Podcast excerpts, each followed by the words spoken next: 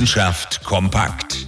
Das Coronavirus kurbelt die Forschung an. In erster Linie natürlich im Bereich der Medizin, aber auch für die Psychologie sind gerade wirklich interessante Zeiten angebrochen. Zum Beispiel, wenn es um den Zusammenhang zwischen Stress und Verhalten geht.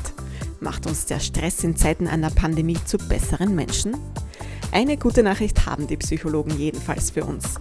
Wir können uns ganz schnell an neue soziale Normen gewöhnen. Kein Händeschütteln mehr, stattdessen ein Meter Abstand? Kein Problem. Wir sind ja anpassungsfähig. Und gehen wir jetzt besser miteinander um als vorher?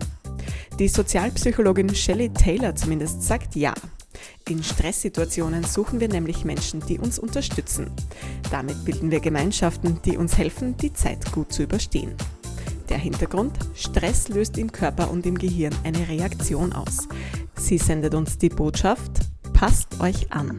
Damit wird der Organismus aktiviert, tätig zu werden.